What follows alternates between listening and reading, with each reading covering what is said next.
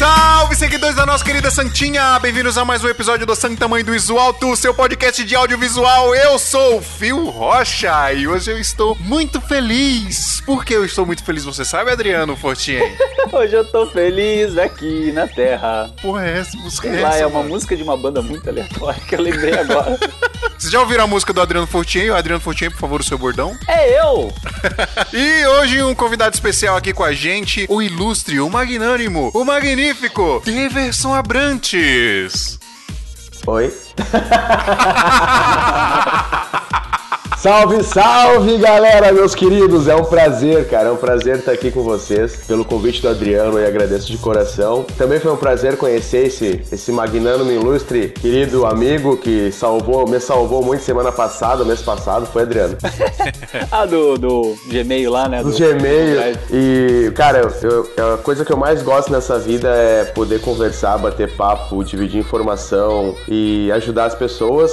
E é isso aí, cara. Tô muito feliz de estar aqui. Top, mano, é pra isso que a gente tá aqui. Eu- já já eu apresento direitinho pra vocês o Davidson, galera, mas antes eu vou só dar os, os recadinhos aqui de praxe e já volto. Pessoal, eu não posso deixar de falar aqui pra vocês do PicPay. A gente vai falar todos os episódios aqui do PicPay, porque a gente precisa que vocês ajudem a gente e tem um monte de vantagem de vocês entrarem no PicPay. Uma delas é vocês acessarem o nosso grupo do WhatsApp. Tem uma galera muito top lá no grupo do WhatsApp, lá discutindo todo santo dia. O grupo é bem ativo. Agora, quem assinar também os 15 reais do PicPay também vai entrar no nosso grupo secreto do Facebook. Lá fica mais organizado as coisas. A galera gosta de postar vídeo, por exemplo, no grupo do WhatsApp, para as outras pessoas fazerem análises e dar o feedback. E acho que isso no Facebook fica mais organizado. De qualquer forma, a gente vai ter tudo nos dois, mas talvez no Facebook fique melhor. Enfim, você também vai poder entrar lá no grupo do Facebook, pessoal. Então, é muito fácil. É só você ir lá no PicPay, procurar o Santa Mãe do Iso Alto e vão ter dois planos: o plano topzera e o plano top. O plano topzera é o plano de 15 reais que você vai ter acesso ao nosso grupo do WhatsApp, tá bom? Vai estar toda a galera junto lá. E se você não sabe como é que faz para fazer o cadastro, pessoal, é só entrar no site santamanhodoisoalto.com.br. Tem um passo a passo bonitinho lá. Inclusive lá tem o nosso código para você usar na hora de fazer o cadastro. E com esse código você pode ganhar 10 reais de cashback. E o cashback nada mais é do que o PicPay dando dinheiro para você. Então fazendo o cadastro com o nosso código que é o 7RUW, também tá lá no site. Você tem a possibilidade de ganhar 10 reais de cashback. Inclusive a gente também tem possibilidade de ganhar 10 reais de cashback. Então vocês ajudam a gente, pessoal. Então, ó, um monte de vantagem aí. Vocês ajudam a gente a continuar com o projeto. Vocês ainda entram no grupo do WhatsApp, entram no grupo secreto do Facebook e tem um engrandecimento aí gigantesco com todas as discussões que a gente faz lá. Certo, Adriano? Certinho. Nem deixei você falar direito, Adriano.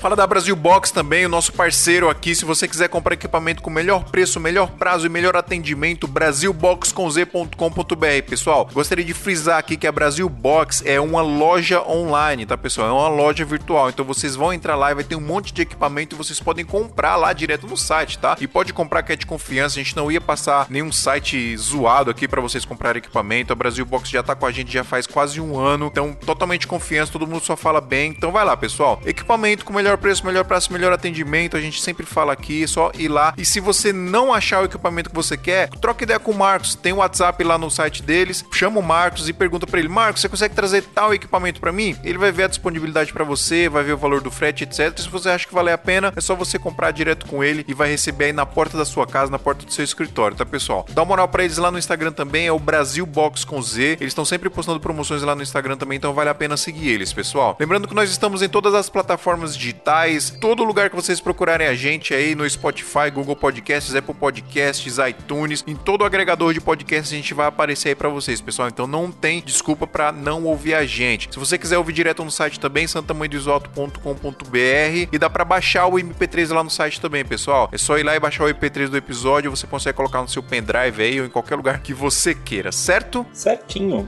Adriano, Oi. tem que falar do Audiovisual Arte também, né? Do Pedro Machado. Cara, é um grupo muito massa de audiovisual, o Audiovisual Art. Acho que é o melhor grupo de audiovisual que tem no Facebook hoje, pessoal. Audiovisual Arte. Só procurar lá no, no Facebook Audiovisual Arte com temudo. Você pede a permissão para entrar no grupo e o Pedro Machado vai autorizar você a entrar lá e você vai participar de mais um monte de discussão legal também. Estamos todos lá, né? Então a gente também participa das discussões. Claro que não é tão pessoal e próximo igual no nosso grupo do WhatsApp aqui que você participa quando você assina o nosso plano Top Zero do PicPay. Mas a galera tá lá também, rolam rolam discussões bem legais também, tá, pessoal? Não esqueçam de mandar e-mails pra gente. A gente não tá recebendo tanto e-mail, pessoal. A gente quer muito receber e-mail de vocês, a gente quer muito esse contato com vocês. A gente quer saber das propostas de vocês pra pauta, a gente quer saber das reclamações de vocês. Inclusive, a gente recebeu reclamação que a gente tá perdendo muito tempo ensinando a galera a usar o PicPay. Eu acho que não precisa mais, né, Adriano? É só o pessoal entrar lá no site, santamanhodesoto.com.br, que tem o passo a passo lá. Então, ó, o feedback que a gente tá ouvindo, a gente tá diminuindo um pouco essa explicação aí, porque a gente fala todo episódio aqui, acho que nem precisa mais, pessoal. Você quer ajudar a gente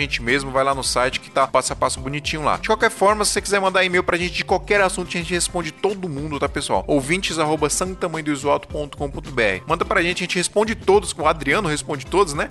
a gente lê todos ao vivo aqui. Ao vivo não, né? Que a gente grava, né? Que burrice, Adriano, tô falando aqui. lê todos aqui gravados. A gente lê e comenta aqui no, no, na gravação do episódio, pessoal, certo? E falando em e-mail, a gente vai ler alguns e-mails agora. Se você não quiser participar da leitura de e-mails, se você não quiser ouvir os e-mails, é só você pular para os minutos e segundos que você vai ouvir agora. 17 minutos e 40 segundos.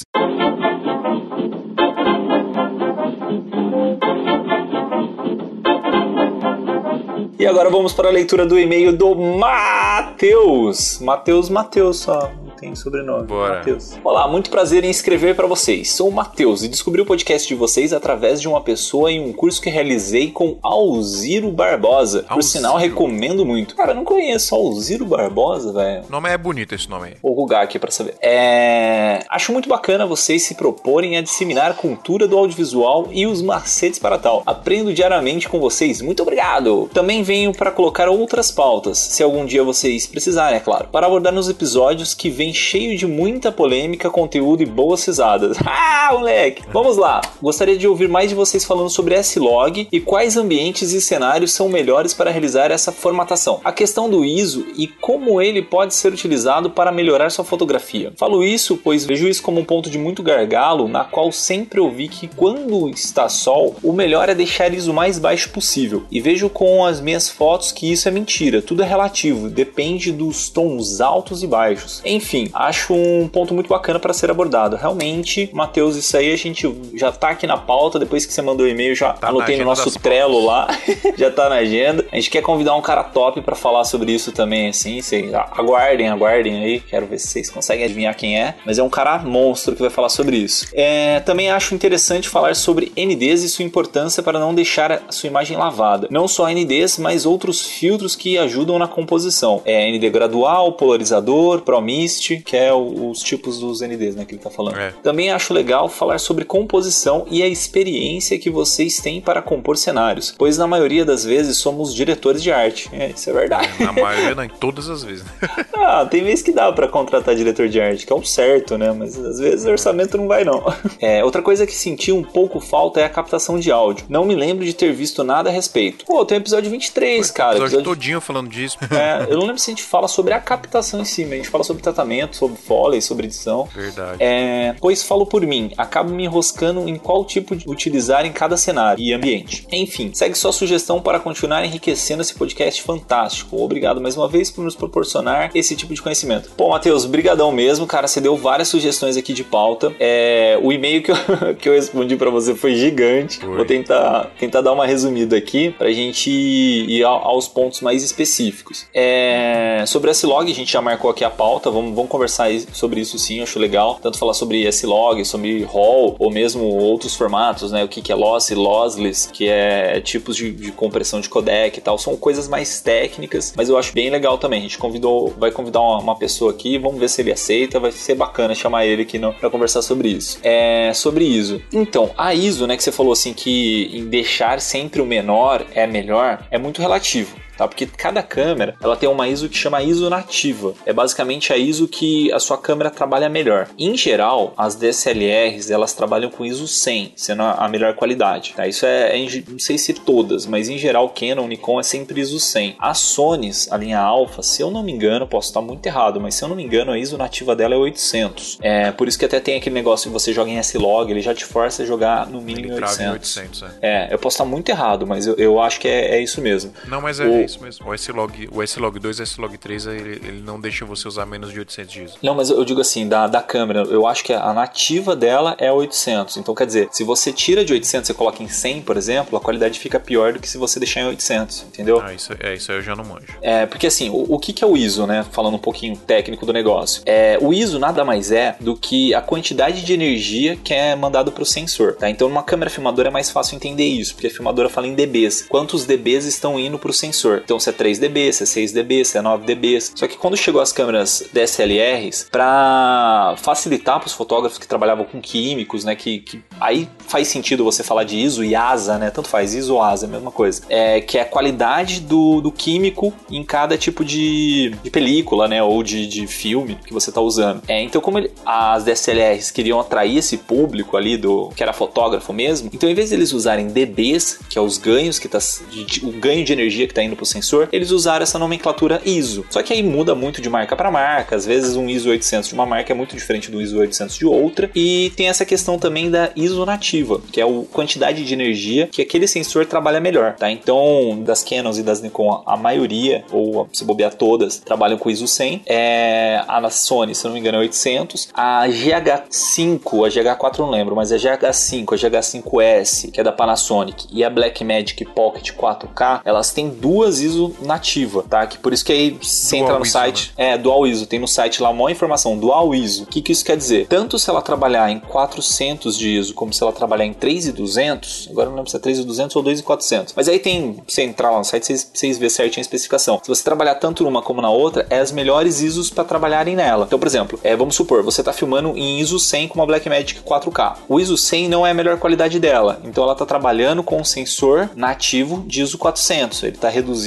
a quantidade de energia nesse ISO 400. Se você passar para, por exemplo, um ISO 6400, ainda a qualidade continua legal, porque ele vai usar a outra sensibilidade do sensor dela, que é do ISO 3200. Então, assim, é, é bem legal esse estudo, mas é, é, uma parte um pouco mais técnica, né? O, o, ideal é você saber que cada câmera tem um ISO que trabalha melhor. Isso é fato. Sobre Dynamic Range, que você falou, né? Que é, é, é que você não usou essa nomenclatura, mas é basicamente a diferença entre. Como que ele falou? Ele falou do, do contraste. Não, ele, ele falou assim que ele percebeu que a, a diferença de contraste com o sol é diferente, né? Às vezes trabalha melhor. O ah, que, que é isso, tá? A diferença é contraste do sol, o que é a parte sombra e o que é a parte luz, né? Então vamos imaginar que você está tirando uma foto, é, ou fazendo um vídeo que seja, de um evento que tá um baita de um solzão e a galera tá embaixo de um guarda-chuva que tá aquela baita de uma sombra. Então você tira a foto, você faz o vídeo, normalmente ou vai estourar o lado de fora, ou vai ficar preto, né, escuro, o, o pessoal que está embaixo do guarda-chuva. E por que acontece isso? Que as câmeras, elas têm uma, uma limitação que é chamada de dynamic range, que é, é basicamente quantos é, pontos de cinza, né, quer dizer, de diferença entre preto e branco, que a câmera consegue enxergar. O nosso olho humano, ele é muito variável, ele, ele é porque é uma parada mais analógica, vamos dizer assim, nosso olho, né? Então ele, ele se adequa ao ambiente. A câmera não, a câmera tem restrição dela. Então, por exemplo, a Sony, ela a, a 6500, a 7S e tal, ela veio com uma ideia que ela batia 13 stops de dynamic range, né? Assim, lógico, numa condição bem específica, mas ela batia 13 stops. O que, que quer dizer? É, 13 stops na, ver, na verdade nada mais é do que a capacidade que a, os stops, né? A capacidade que a câmera tem de enxergar do preto absoluto ao branco absoluto. Quantos pontos, né? Quantos stops, quantos pontos de variação de, de preto e branco, né? Aí você vai passando do preto absoluto, cinza escuro, cinza mais clarinho, aí vai até ficar branco. E aí cada câmera, dependendo do sensor, tem uma capacidade maior, né? É, as câmeras de cinema chegam a 16 pontos, isso é absurdo, né? E a, a, Sony veio com essa proposta de conseguir até 13 pontos, que já é fantástico, né? Por isso, isso só se dá por conta do S-Log, né? Que é o log de imagem, não é, Adriano? Não, é, é isso mesmo. É, 16 stops eu, eu não, não me recordo, mas é,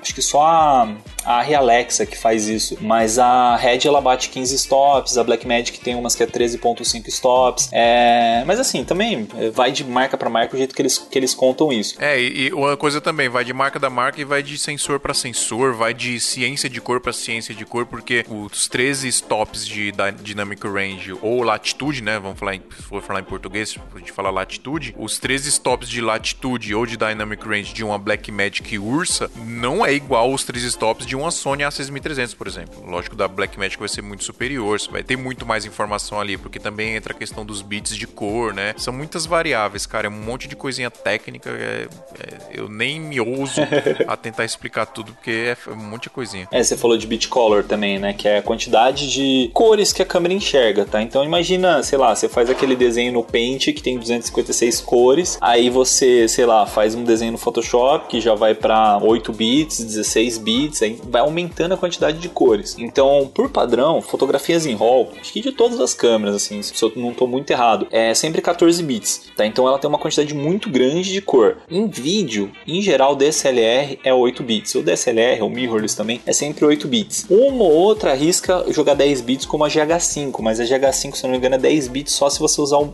um monitor externo. A GH5S da a 5S? 10 bits, é. é. mas aí você tem que usar um monitor externo, não é a gravação não, interna dela. A GH5S é interna, pô. 10 bits interno, é monstrona. Mas, e o que acontece? Quanto mais bits, mais cores você tem. Aí você vai falar, ah, mas aí eu não consigo ver a olho nu a diferença de cores. Realmente, a gente olho nu não consegue ver. Só que quando você está editando, você precisa puxar mais do azul, mais do verde ou puxar mais do magenta, qualquer coisa do tipo. Quanto mais bits, mais informação você vai ter. Então, mais você vai conseguir salvar. Você tem mais liberdade na hora de colorir, de fazer o color grade, o color correction, né? Quanto mais, quanto mais bits de cor e quanto mais no stops de dynamic range você tiver numa câmera, mais liberdade você tem e mais cinematográfico fica, né? Porque é, as câmeras de cinema tem, tem muito disso, né? Elas são poderosas nesse quesito. Então, por isso que a gente Sim. tem essa textura de cinema que é muito forte quando a gente vê alguma coisa assim, né? Então, é, quanto mais quanto mais informação você conseguir absorver na hora de filmar, melhor, né? Tanto que as câmeras que filmam em RAW, filmar em RAW, imagina, você tá filmando em RAW, você tá fazendo um vídeo com um monte de foto em RAW. Imagina a liberdade que isso vai te dar, né? Adriano, mas acho que isso a gente pode falar, tem um episódio inteiro para falar só disso, hein, cara? Porque é um assunto muito foda mesmo. Ele deu a sugestão aí de pauta, acho que a gente precisa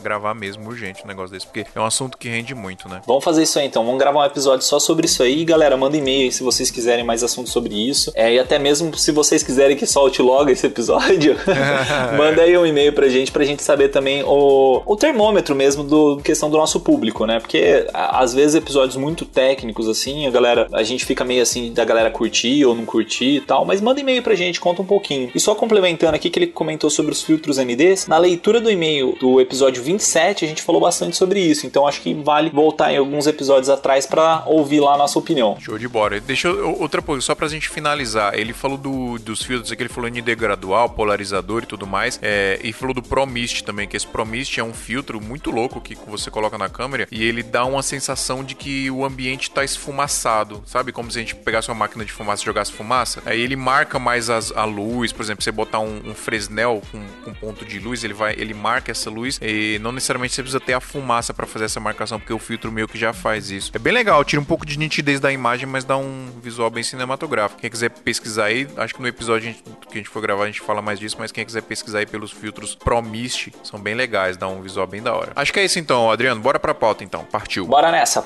valeu!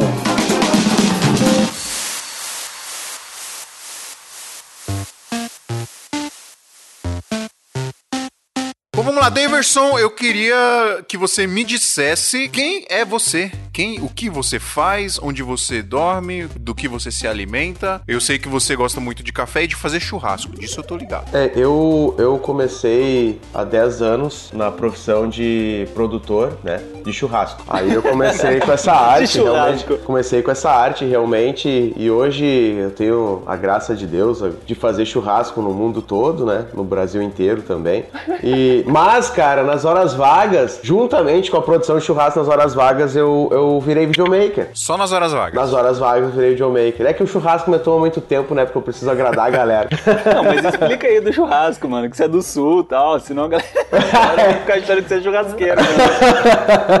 É, eu sou do Rio Grande do Sul, de uma cidade aqui chamada Santa Maria, uma cidade que... Oh, quase que você fala Santa Mãe do Isolta, hein, mano? É, o que que tu achou? E é uma cidade central aqui do Rio Grande do Sul e a gente tem um costume muito grande de fazer churrasco. Então, geralmente é de duas a três vezes na semana tem que ter churrasco. Mas não é aquele churrasco de colocar na panela e tal, não. Churrasco na churrasqueira, com lenha, com carvão e aquela função toda, muita cerveja que não pode faltar. Nossa, então.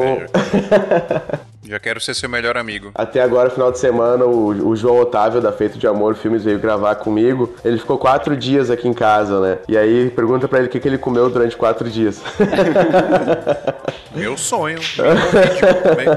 Cara, eu, eu fiquei na vontade daquele churrasco do Make Movie que vocês falaram. Cara, aquele ficou massa. Aquele assim, ficou só pra massa. explicar pra galera, eu conheci o Daverson lá no Make Movie Prime, que acontece lá em Bombinhas esse ano, acho que vai ser em Blumenau, né? É, é tipo um, um evento, assim, um, um curso, né? Não, não sei explicar muito bem, assim, mas é uma semana inteira que você passa imersivo, assim, é, com os caras mais tops que tem do, do audiovisual, assim, voltado pro, pro, pra área de casamento, né? Então tem, é, no caso teve o Guido Alzotto, teve o Mariano Teocrito, que é um argentino top também, aí a Cinemotion tava fazendo os vídeos de lá, o, o Daverson tava ajudando também, né? É, eu faço de tudo um pouco com a Cinemotion, cara. É, então, aí os caras tava tudo lá colado, assim, aí eu conheci ele lá, né? A gente bateu um papo assim bem, bem rápido mesmo. Aí a galera depois combinou de fazer um churrasco e tal, mas rolou mesmo um churrasco depois? Cara, assim, ó, foi por livre e espontânea pressão, né? Porque a galera tava toda cansada do, do pós-evento e aí foram tudo lá pro apartamento e foi meio que por livre e espontânea pressão. A gente fez um churrasco. Mais um, né? Mais um, porque a gente já tinha feito uns quatro já. Todos os dias, né? Eu comecei a, a realmente há 10 anos, né? Cara, eu comecei iluminando pra um fotógrafo, cara. Comecei iluminando pra um fotógrafo que foi, porventura, depois foi meu chefe durante seis anos. Cara, o amor foi tanto por aquilo, por, por viver os eventos, por viver aquela experiência, mas não por o trabalho em si, cara. Eu não me apeguei muito ao trabalho. Tanto que o primeiro, o primeiro casamento que eu iluminei, eu ganhei 10 reais. Tá? Nossa, que fortuna. Dei, cara. Fiquei... Ei, naquela época eu me achava muito rico, né? Eu tinha meus 17 anos. E aí. Daí tá, beleza. Daí no segundo casamento aumentou, cara. Fiquei muito feliz, aumentou o valor. Foi pra 15. e aí Já dá pra D15 foi. comprar um McDonald's. É, já dá pra comprar. Aí D15 foi pra 30, 40. Daí teve um belo dia que eu tava gravando um casamento bem no interior aqui de Santa Maria. E aí ele chegou e falou pra mim: Cara, pega a câmera lá e começa a filmar. E eu, como assim? Como assim? Naquela época, ela aquelas câmeras de, de, de ombro, que eram as Panasonics a 10, se eu não me engano. Cara, antiga assim, pra capupi, pra capi. E aí, e aí, cara, comecei a filmar e aquilo me despertou, me despertou uma vontade de fazer, um, de, de seguir essa profissão. E aí eu fiz publicidade propaganda. E aí na faculdade inteira eu direcionei toda a minha faculdade, todo o meu processo pra produção de filme, pra produção de, de filme social, principalmente casamento. Então toda a minha faculdade, meu, meu trabalho final foi todo envolvido nessa área. Aí Então depois. você já, já desde sempre já queria fazer casamento, então, né? É porque antes disso. Iniciou, né? É, é que antes de começar a, a fazer essa questão de iluminação e tal, eu era, eu era músico. Eu fui músico por 10 anos também. Mais um músico pra nossa. Então eu comecei a tocar com 14 anos. Daí, só que daí com, com 15 anos, eu ganhei minha primeira câmera, que foi uma Cybershot, vulgo saboneteira. Eu chamo de saboneteira ela. Coitadinha, tá aqui do meu lado, que eu deixei ela num quadro bonitinho no escritório. Então com essa câmera eu filmava os shows da banda. E aí a gente foi pro velho e antigo e famoso, ilustre Movie Maker editar. E aquilo já tinha me despertado um, um, um carinho especial, sabe? Porque era algo que eu me sentia bem fazendo, eu sentia feliz fazendo. Então, depois quando ele, quando o meu antigo chefe me deu essa oportunidade, eu não pensei duas vezes, né? Galera, a gente chamou o o Daverson aqui porque a gente quer falar um pouco sobre essa mescla que a gente faz, às vezes até inconscientemente, de da técnica junto com a arte, né? Tem muita gente que é muito intuitiva, né? Eu sou um cara assim, eu vou e filmo e, tipo, o que vem na minha cabeça eu faço. E tem uma galera que segue alguns roteiros, algumas coisas, algumas técnicas. E você, Daverson, é um cara que faz muito isso, né? Principalmente no seu processo de edição. Você sempre fez isso? Você fez porque quando você começou a editar, você sentia necessidade de ter esse processo, esse workflow? Cara, eu, na realidade, eu comecei fazendo bem a facão mesmo, que no gente chama facão. Por exemplo, era uma musiquinha embaixo, as imagens em cima e entregando. Mas chegou um momento da, chegou um momento que a gente começou. Uma das coisas que eu, que eu quero fazer um adendo é que, cara, todo mundo que for ouvir esse podcast, ou todo mundo que tá, que tá me ouvindo, ouvindo a gente aqui, cara, estudem. Estudem, busquem conhecimento. Cara, Busca ah, conhecimento. Cara, vai, tem uma palestra a mil quilômetros da tua cidade, que é o cara top das galáxias que vai fazer a diferença. E aí tu vai, bah, mas é mil quilômetros, bah, não sei o que, não sei o que. Cara, não bota em pensilhos. Às vezes as pessoas preferem pagar como ter um carro maravilhoso, ter a câmera mais top, mas tu vai chegar na hora do conhecimento. Cadê? Eu digo mais até, cara, eu digo que às vezes não precisa nem ser um cara top. Qualquer conhecimento é válido. Às vezes você assiste uma palestra de uma hora que 90% do que o cara falou, sei lá, você já sabia ou Sim. não era interessante para você, mas teve uma frase que o cara falou ali que você, puta, pode crer, ó.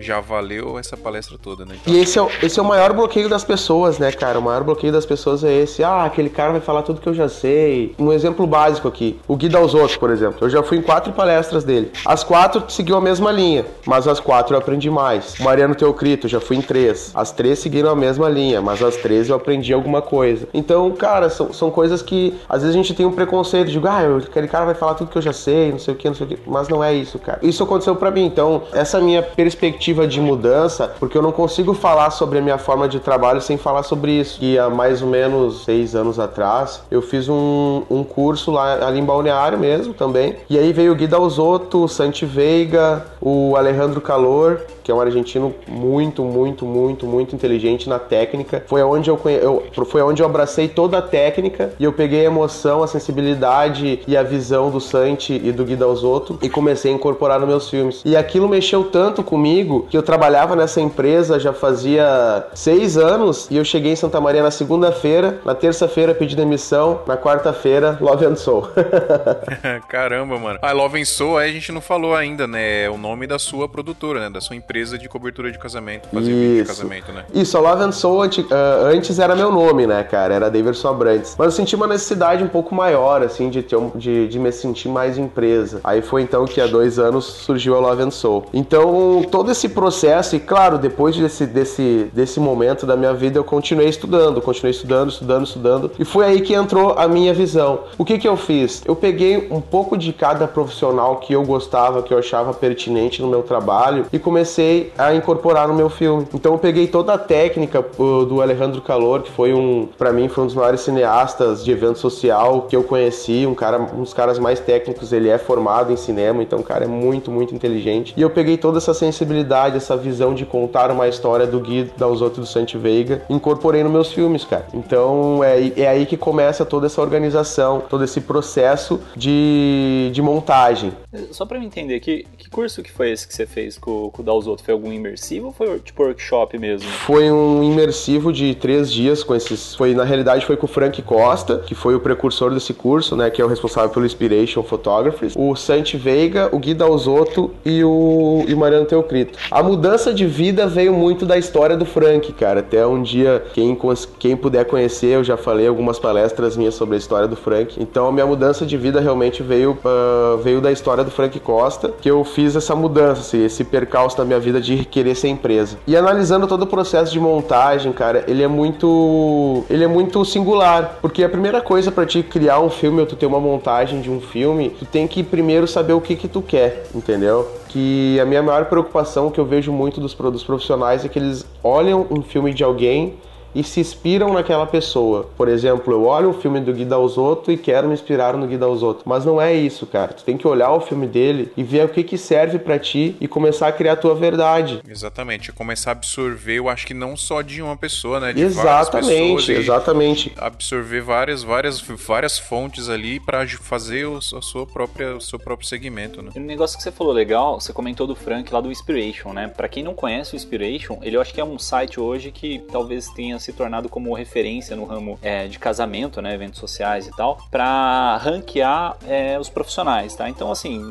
não colocando mérito ou desmérito em questão de ranking de profissionais, né? Porque ele realmente ele tem uma, uma guia lá de, sei lá, do primeiro até o vigésimo melhor cinegrafista, do primeiro ao vigésimo melhor fotógrafo e tal. Mas assim, é, lá você consegue encontrar uma seleção muito top de vários profissionais. Então, assim, é quem busca referências nessa área, né? Então, é, eu vejo muito quando eu comecei. Quando eu comecei, eu não sabia com quem eu ia buscar referências. Então eu buscava com, tipo, ó, é, a lojinha da esquina ali que fazia vídeo, eu buscava inspiração com, sei lá, com pessoas aleatórias que me rodeavam, né? Aí esse site Inspiration, ele concentra, assim, os caras mais tops. Você entra lá no perfil deles, até o, Daverson tem um perfil lá, né, que eu, é, eu, não, eu, não, me recordo agora, mas acho que tinha uma palestra sua, não era? No, tem, tem uma palestra minha que até eu, eu contei bastante coisa sobre, sobre essa história. Tem uma Sim. palestra minha lá. Oh, só, só, pra, só pra rapidinho, só um, uma pausa aqui rapidinho, Adriano. O Daverson, ele foi indicado a melhor produto já, quinto melhor pré-wedding do ano, quinto melhor CMD Edit do ano e indicação de revelação do ano, né? Algumas coisas aí no, no Inspiration do Davidson. Ó, oh, o cara cheio do, dos troféus do Inspiration. O cara é brabo, o cara é brabo, mano. É brabo ah, cara, foi, eu, eu, são coisas que. Tem outra coisa que eu quero falar muito sobre isso também, que essas indicações uh, partiu muito daquela questão de, de desopilar disso. A gente, quando entra no, nesses diretórios, a gente sempre quer ser o melhor, ser o melhor, ser o melhor. Só que chega um momento que tu tem que fazer assim, cara, como eu quero ser o melhor se eu não estou sendo o melhor para mim mesmo, entendeu? Então aí que entra a questão questão de tu se reorganizar e tu ver o que que é ser o melhor para ti. Então, quando tu vê isso, quando tu conhece a ti mesmo no teu trabalho, tu, quando conhece qual é a tua verdade que tu quer transmitir, tu começa a realmente mudar a tua percepção. Hoje, graças a Deus e aos clientes todos que passaram pela gente, hoje no Inspiration a gente está em top 5 e já, tamo, já estamos com mais ou menos 8 ou 9 prêmios nessa área. Então, quando tu para de, de, de, de pensar que, olha, eu não preciso apenas do prêmio, eu preciso ser melhor para mim mesmo no meu trabalho, principalmente para as pessoas que eu quero atingir. Que a preocupação maior que eu tenho nesse ambiente é que esse produto industrial que a gente vê hoje em dia, que é o vídeo de musiquinha bonitinha, umas imagens em cima, entrega para o cliente, o cliente gosta. Mas o que que tu quer deixar para aquele cliente? Qual é o legado que tu quer deixar para aquela pessoa? O que que tu quer uh, ser na vida daquela pessoa? Apenas mais um? Apenas mais um produtor ou só o carinha lá que filmou o casamento? Então, ou tu quer realmente fazer diferença para ele, trazer coisas para a geração dele, para a geração dos filhos, dos netos, quem sabe. Então tudo isso são coisas que tu tem que pensar da tua cabeça, pensar da tua verdade. Então por isso que eu escolhi fazer, unir essa técnica, essa estética, essa, essa emoção do filme e fazer com que tudo isso signifique para aquele cliente. Porque eu sempre converso muito com as pessoas e falo assim, cara, se daqui a 10 anos tu vê o teu filme de casamento e tu vê que, que eu possa até suprir algum problema, alguma barra, alguma fase difícil no teu casamento, tu olhar o filme e aquilo suprir algo, para mim já tá maravilhoso. É um momento muito importante que você tá mexendo ali da vida. Exatamente, cara. Com isso tudo entra o dinheiro, entra o reconhecimento mundial. Só que primeiro tu tem que fazer, entendeu? Não é essa questão de simplesmente, ah, eu quero ser o melhor, eu quero ganhar o prêmio, eu quero isso, eu quero aquilo. Tem que fazer. É consequência, né? É consequência, não tem outra coisa além de ser consequência.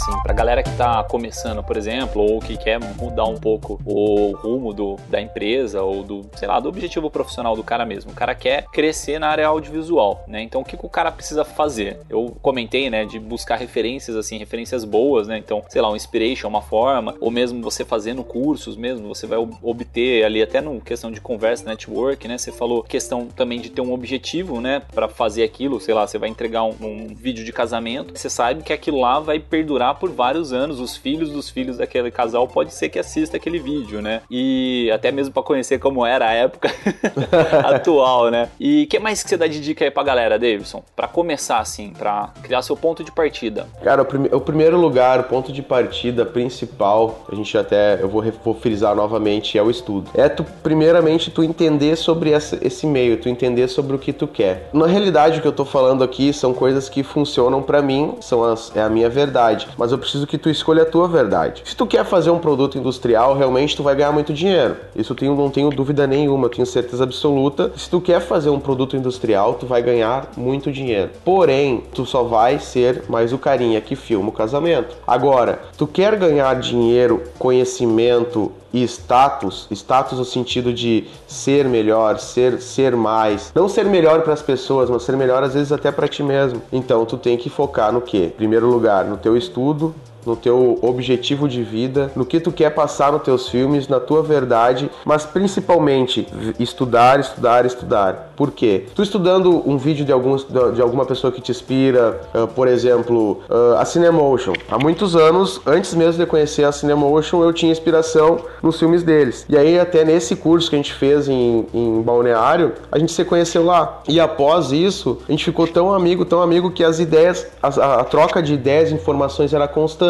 E hoje a gente trabalha junto, quase que uh, 100% junto, em todos os filmes, uh, todos os eventos que eles têm, duplos ou triplos, a gente tá sempre junto. Tanto que no Ed Brasil a gente vai gravar junto também. Eu vou palestrar no Ed Brasil e ainda vou gravar junto com a Cinemotion. Então, cada vez que eu vou fazer isso, eu vou ganhando não apenas conhecimento, mas eu ganho muito mais uh, a parte humana de gravar com as pessoas, de gravar a verdade das pessoas, de conhecer mais as pessoas. E outro conselho que eu posso dar muito, que até foi o próprio o próprio Vitor da, da Cinemotion que me deu, cara, a hora que tu abre teu Vimeo ali, tem muitos vídeos naquela tela. Olha um, se tu conseguir olhar um todos os dias, tu já vai olhar a percepção, pô, ele fez a imagem assim, ele usou esse corte, ele usou esse áudio, ele usou isso, ele usou aquilo. Então, a, o, a questão primordial é essa, é buscar coisas que tu não ainda entende, buscar muito mais, ir muito mais além do que tu tá vendo. Não apenas ver um vídeo, pegar uma música legal, que nem eu propriamente fazia isso antes. Eu olhava um vídeo de alguém uh, que eu me inspirava, pegava, roubava a música dele e criava um filme.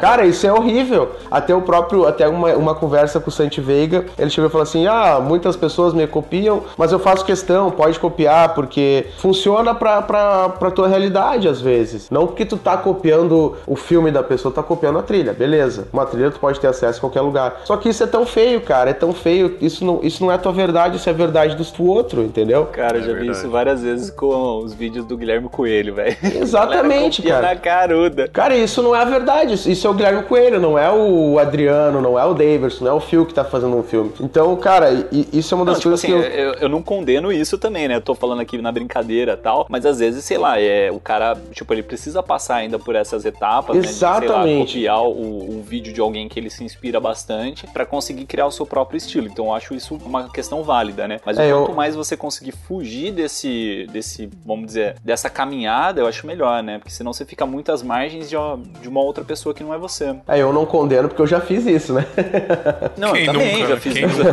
então, mas cara, quando eu me encontrei realmente a, a minha verdade, a minha forma de trabalhar e, e, de me preocupar, hoje em dia eu, o meu trabalho, por exemplo, aqui na minha região é conhecido pela minha forma de preocupação com o cliente. Então as pessoas me contratam não apenas pelo meu filme, mas pela forma com que eu me preocupo com a história deles, pela forma com, com que eu me preocupo com a vida deles. E aí que entra o ponto de partida, que é conhecer as pessoas que você vai produzir. Se é casamento, 15 anos, aniversário de um aninho, bodas de ouro, qualquer coisa, não, importa. Se tu não conhecer as pessoas que tu vai produzir o filme, tu nunca vai fazer um filme artesanal. Isso é, é, é, é a de praxe, assim. Se não conhecer 100% daquelas pessoas, tu nunca vai conseguir fazer um filme artesanal. Show de bola. E você cria um roteiro de, de acordo com a informação que você tem do, dos clientes, do casal, etc? Cara, tem muitas formas. Tem muitas formas de fazer isso. Uh, uma das formas que eu comecei fazendo até uh, deu muito certo, vou, eu, vou, eu vou falar até formas que eu já fiz e formas que eu estou fazendo hoje. Sim. Porque é legal até para as pessoas testar testarem isso também, até para vocês ver que forma vocês fazem também, Adriano e, e Phil, qual é a forma que vocês mais gostam também. E a, a forma com que eu fazia é, é, a que eu aprendi com o Gui. Todas as reuniões que eu fosse atender o noivo, os noivos e, a, o casal, eu levava um gravador, um gravadorzinho da Sony, mais barato, acho que tá 230 reais um gravador, não me lembro a, a, a série dele. Eu levava esse gravador, pegava meu computador, botava o gravador do lado do computador e começava a conversar com o casal. E eu, eu cara, eu não chegava no casal e, e saía saía mostrando o vídeo. Eu chegava no casal e simplesmente me conte sobre vocês. Aí eles contavam sobre a história deles e nesse meio tempo eu ia dando ideias. Eu ia criando o filme já na reunião, não sabendo se o casal ia ou não fechar comigo. Mas aquilo de certa forma já ia me posicionando como, pô, o Davidson tem mais preocupação que os outros. O Davidson tá uh, sendo mais uh, criterioso que os outros profissionais. Não que os outros não fossem, mas isso aí já é uma coisa que uh, uh, as pessoas se sentem melhor, se sentem mais à vontade. A preocupação, o se importar com as pessoas faz muita diferença. Muito mais do que querer fechar mais um contrato, Muito né? mais do que querer fechar mais um contrato. Porque daí, cara, o se importar com as pessoas é, um, é, é 100% de fechamento, assim. Sim, a gente bateu um papo com fotologia, né, com, com os irmãos Vanassi. Lá no episódio 13 a gente falou bastante disso aí, né, de questão de é, você ouvir mais do que falar, né, porque às vezes você chega na reunião, você só quer falar, quer jogar seu produto, jogar seu sistema, jogar, jogar a forma que você trabalha pro cliente e, cara, você já acua o cliente, né, às vezes o cliente só quer conversar, só quer falar, e ele falando, ele vai te dar muito mais história do que você querer jogar, fazer um monte de pergunta e tal. Então eu acho bem válido isso mesmo que você falou. E a, principalmente, galera, a flexibilidade, cara. É, é uma das, um dos piores erros que eu cometi, até foi um dos erros que me foi bem complicado para mim, que me deixou fazendo poucos casamentos. Uh, porque eu chegava na reunião, uh, antes de, de começar a usar o método de gravação, eu chegava na reunião e simplesmente apresentava meu filme e não tinha nenhuma flexibilidade. O cliente, bah, mas a gente queria fazer um filme assim, assim, assim. Eu digo, bah, a gente só trabalha com esse tipo de filme. Então, cara, porra, eu, eu me senti um. Eu não sei como falar, mas eu me sentia que eu achava que eu era algo que eu não, não era, entendeu? Então a gente tem que ter flexibilidade também com o cliente. Ah, o meu filme hoje ele parte de um documentário de 15 minutos ou de 30 minutos e mais vários outros opcionais. Mas se o cliente quiser um documentário de 50 minutos e um. E um daí o que, que eu faço? Ah, vou te dar a cerimônia na íntegra, um documentário de 15 a 30 minutos vai dar 50, entendeu? Então tu tem que ser flexível com o cliente, principalmente isso. Então a, a própria conversa que tu vai ter no primeiro contato já é algo que vai definir muito o teu filme, já é algo que vai definir aonde tu quer chegar. Então esse é o primeiro, é o ponto de partida. Depois disso vem o questionário. Outra coisa que, que a gente aprendeu muito com, com, com o mestre Gui, o Gui é mais ou menos um, um precursor da, dessa questão de contar histórias. Então o questionário, cara, uh, há cinco anos atrás o Gui me passou um questionário no, no workshop dele e aquele questionário eu comecei a pegar muitas coisas que, que funcionava para mim e outras coisas que eu comecei a criar em cima. Hoje o meu questionário ele tem em torno de 20 perguntas, que até se a galera quiser eu posso deixar à disposição aqui no Por favor, a galera quer. com vocês. Manda aí, manda que a galera vai curtir. então ele tem cerca de 20 perguntas e eu conheço individuais, principalmente tem que ter perguntas individuais para os noivos. Ou seja, eu preciso saber um pouco do noivo e preciso saber um pouco da noiva. E preciso saber um pouco da visão de cada um sobre os dois, sobre o casal. Então depois, depois que eu conheço o casal 100%, que eu conheço toda essa visão dos dois, aí que vem a questão do roteiro, aí que vem a questão de roteirizar. Esse questionário, Devers, você manda depois de uma, de uma eventual reunião? Ou antes? Esse questionário eu mando depois do fechamento. Certo. Porque eu já vou ter o primeiro material, que é o gravador. Hoje em dia eu não uso o gravador, hoje em dia eu, eu prefiro escrever. Eu, eu até fiz uma, um curso de programação neurolinguística que a melhor coisa que tem para te memorizar ou para te criar mais ou para despertar a tua criatividade, segundo, como é que você diz, o, as pessoas... Os especialistas. Os especialistas, os científicos, isso aí. Uh, segundo essas pessoas, a forma mais fácil de tu despertar a tua criatividade e criar é escrever. Então, cada, eu faço a reunião com o cliente, o cliente sai do escritório, na hora eu pego uma folha e começo a escrever. Isso é, uma, é, uma, é algo que está funcionando muito bem para mim. Hoje em dia eu só imprimo as folhas ali, até eu tinha, tinha mostrado até pro, pro grupo, com, pro nosso grupo lá que eu tô com o Adriano, eu tinha mostrado essa folha. Eu, cara, é muito mais prático para mim escrever e despertar a criatividade do que ouvir. Então, conforme eu tô escrevendo, eu já tô criando muito mais coisas. Até você fez um, uma, como posso dizer, é uma invasão lá no Instagram do Make Movie, né? Isso, é... isso. que aí você fez o, você ficou mostrando as técnicas mesmo de roteiro, como que você fazia para decupar os vídeos, tal. Acho que tá lá no, nos destaques lá, né? Não, não tá em destaque não, tá em no tá no GTV. No GTV, no GTV. É, vocês ouviram É que eu falo pouco, ideia, né? É que eu falo pouco e teve, e teve que ir pro IGTV. Cara, estourou os 100, os 100 stories lá que podia fazer. Mas, cara, é bem legal esse esquema da, da técnica que você usa, que você vai escrevendo conforme você tá editando o, o trailer, não é? Que você tava mostrando lá, pelo menos no, no vídeo você mostra escrevendo Exatamente. as cores do. Como posso dizer aqui? Você editando Premiere, né? Então você vai separando os blocos de, sei lá, de, de ações que aconteceram no casamento por cores, e essas cores você vai colocando no papel, aí você vai escrevendo como que vai ser a ordem desse, é, desses acontecimentos no papel, né? Eu achei bem legal, cara. Eu tô tentando aplicar isso para tentar fugir do, daquele, daquela edição, como posso dizer, linear, que foi até uma, uma observação que você fez lá, que eu fiquei mandando umas edições né, você, dá, você dá os melhores reviews. A galera fica zoando que eu fico dando review lá no, no nosso grupo fechado do podcast. mas, velho, os seus reviews é demais, velho. Aí... A, galera, a galera zoa dos seus reviews, mas todo mundo quer, né, Adriano? É. Cara, hoje foi monstro também. Acho que foi uma, uns 40 minutos lá escrevendo um review pra galera. Mas os reviews do Daverson também, cara, ele mandou um, acho que um áudio de 15 minutos pra mim, assim, falando do meu vídeo, né? Tipo, pô, faz isso, faz aquilo, eu acho que tá bem linear seu negócio. E depois desse review eu falei, cara, eu preciso mudar. Aí eu vi os stories e tal, ele falou, pô, eu, eu trabalho dessa forma, né? Eu, eu, eu, vou separando os acontecimentos do casamento em blocos, né? Eu crio uma, uma linha narrativa pra. No, no, seu caso, assim, você usou a fala do celebrante, né? Pra mostrar o, o que tá acontecendo, né? Então o celebrante comenta, sei lá, da amizade do casal, aí mostra o casal dando a mão. O celebrante comenta, sei lá, é, de alguma outra observação, aí você coloca uma imagem para ilustrar. E tudo isso você vai colocando no papel antes de montar o vídeo final, né? Isso que eu achei bem louco, mesmo. Como é que é esse processo, mano? Cara, é engraçado, a pessoa, como é que tu edita teus vídeos? Cara, eu edito sem enxergar.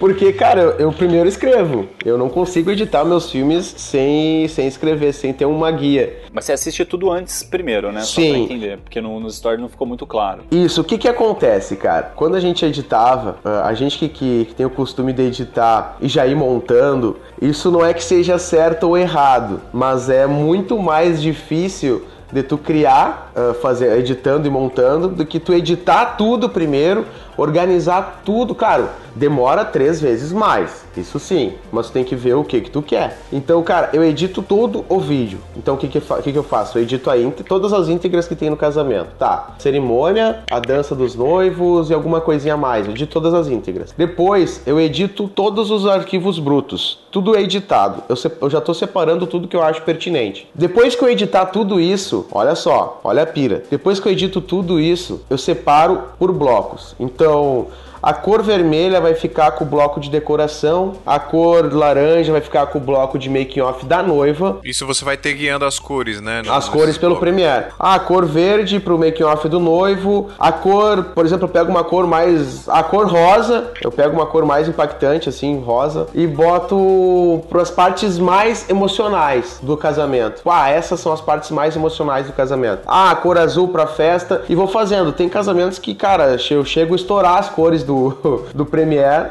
e, te, e tem outras que é poucas, é mais fácil de organizar. Então, depois que eu organizo toda essa parte por cores, cara, eu vou eu vou começando a escrever. Tá, então a gente tem, eu tenho o primeiro roteiro, né, que é o roteiro de ideias. Então, o primeiro roteiro de ideias, eu vou ter momentos, que é os momentos que tá escrito, as cores e as ideias. Então, tá, o primeiro momento, entrada do noivo, a cor tá vermelha. A ideia, que, onde é que eu vou colocar a entrada do noivo? Que, cara, a entrada do noivo e a entrada da noiva são são coisas no casamento que são muito importantes é indiscutivelmente uma das partes mais importantes do casamento. Então, cara, são coisas, são partes importantes. Então, jamais eu posso colocar a entrada do noivo e da noiva no início. Por quê? Porque senão as pessoas vão olhar o mais importante do casamento e vão desligar o vídeo, entendeu? Então eu preciso fazer uma edição que eu vá prendendo a atenção das pessoas, que eu vá prendendo a atenção dos clientes ali para assistir. Então eu já começo a jogar, bah, a entrada do noivo tem que ficar lá pelos 15 minutos. E lá pelos 25, antes de acabar, eu coloco a entrada da noiva, entendeu? Só que tudo isso eu vou construindo. Eu vou analisando, então na minha mesa vai estar tá o, o roteiro de ideias e o roteiro geral. Tem essa parada parada de você ter um, um, momento de impacto no vídeo, né, David? Tem, cara, tem. O impacto é aquela coisa que, é, para mim, o impacto do vídeo é, é, é, é, o ápice, assim. É aquilo que é o mais importante do teu vídeo, é aquilo que as pessoas querem mais ver, é aquilo que aconteceu de mais raro no casamento. Então, esse impacto é nada mais, nada menos que uma jogada, que é uma estratégia de prender mais ainda a atenção das pessoas. Porque daí, às vezes, eu, eu, eu geralmente assisto o, o documentário com, com os clientes, né? Então, às vezes, chega no 5 cinco minutos ali, tu olha pro cliente e o cliente tá morrendo chorando, sabe? E eu digo, cara, não chegou no impacto ainda. Então, quando chegar, quando chega no impacto, cara, porque aquilo vai prendendo a atenção, isso, isso é uma psicologia atrativa, né? E o impacto na explosão da, da música, né? Tipo, a noiva vai entrar, aí explode a música, velho. Não coloca a noiva na. na não, jamais, jamais. Fica legal. Cara, não coloca. Isso, isso, é coisa que eu vejo muito. Até eu não sei se o Adriano fez, não me lembro quem é que fez isso. Cara, as pessoas colocaram, uh, colocaram a entrada da noiva, tipo, com a musiquinha reta, assim. Pô, cara, não. O que, que é mais importante no casamento? A entrada da noiva. Tem que ser algo que estoure, tem que ser algo que, que dê uma sincronia, que dê uma transição pra outra parte. Mas para mim ter tudo isso, eu me baseio muito pelo questionário. Então vai estar na minha mesa o questionário da noiva, o questionário do noivo, vai estar o roteiro de ideias, vai estar o, o roteiro geral. O roteiro geral é onde eu vou começar realmente a editar o filme, onde eu vou escrever meu filme. Só que eu faço algo que às vezes eu sou meio louco, assim, eu gosto de, de trabalhar, adoro trabalhar. Então eu faço muito depoimento, cara. Então eu faço depoimento com o noivo, com a noiva, com a mãe do noivo, com a mãe da noiva, com o pai do noivo, com o pai da noiva, com o irmão, com a aia, com tudo, cara. Eu faço muito depoimento antes. Então, geralmente, o meu filme de casamento é construído de 5 a 8 dias antes do casamento. Então, é um, é um filme bem mais artesanal. Eu vi. É eu com... trampo, hein? É, é trampo, trampo hein? cara. É trampo. Assim, só, só pra deixar claro pra galera que também tá ouvindo, né? Você embute esses 8 dias no orçamento, né? Pra. pra ah, sim, sim, é, sim, com certeza. Senão a galera galera fica pensando, ó, o cara tá cobrando, sei lá, X reais e, tipo, vai ficar 8 dias com o cliente. Tem que já meio que calcular esse, esse crescimento. Sim, mas é, é, E é oito dias limitados, né, galera? Também não é oito dias morrendo trabalhando, né? é oito dias, tipo, tipo, ah, oito dias, por exemplo. Ah, um dia a gente vai fazer uma janta que é, por exemplo, agora nesse casamento que eu produzi esse final de semana. Ah, teve um dia que eu fiz uma janta que foi a primeira janta deles no Sushi Tal aqui em Santa Maria. Pô, a gente foi lá, fizemos a janta em uma hora, pronto. Eu fiz, por exemplo, cinco minutos de cena, botei pro escritório, acabou. Aí a única coisa que eu sempre deixo para um dia só, que é uma parte que, que é mais massiva mesmo, é os depoimentos. Então, os depoimentos eu reúno as duas famílias, do, quando eu vou fazer com, com, com os pais do noivo, da noiva, eu reúno as duas famílias num dia só e gravo todos no cenário. Por quê? Justamente pela questão do tempo e também pela questão do fluxo de trabalho, né? Sim. Não, mas eu tô falando isso, assim, só para explicar pra galera, porque quando o Gui Dalzotto falou para mim pela primeira vez que tinha casamento, que ele ficava, tipo, 10 dias captando o casamento, ficou meio fora da minha realidade, né? Eu falei, mano, como assim? Tipo, eu no máximo eu faço, tipo, pré-wedding, a cerimônia e tá bala, tá ligado? É, o resto é prazo de edição. Mas é, é, é, tipo assim, é um crescimento progressivo, né? Você não vai pegar assim, tipo, ah, pô, comecei ontem já fazendo isso, tipo, 10 dias com, com o cliente, né? Então, é, você já tem um fluxo. Eu tô falando assim, pra galera que trabalha já, já tem um fluxo, tem contas a pagar, né? Então você não vai conseguir, tipo,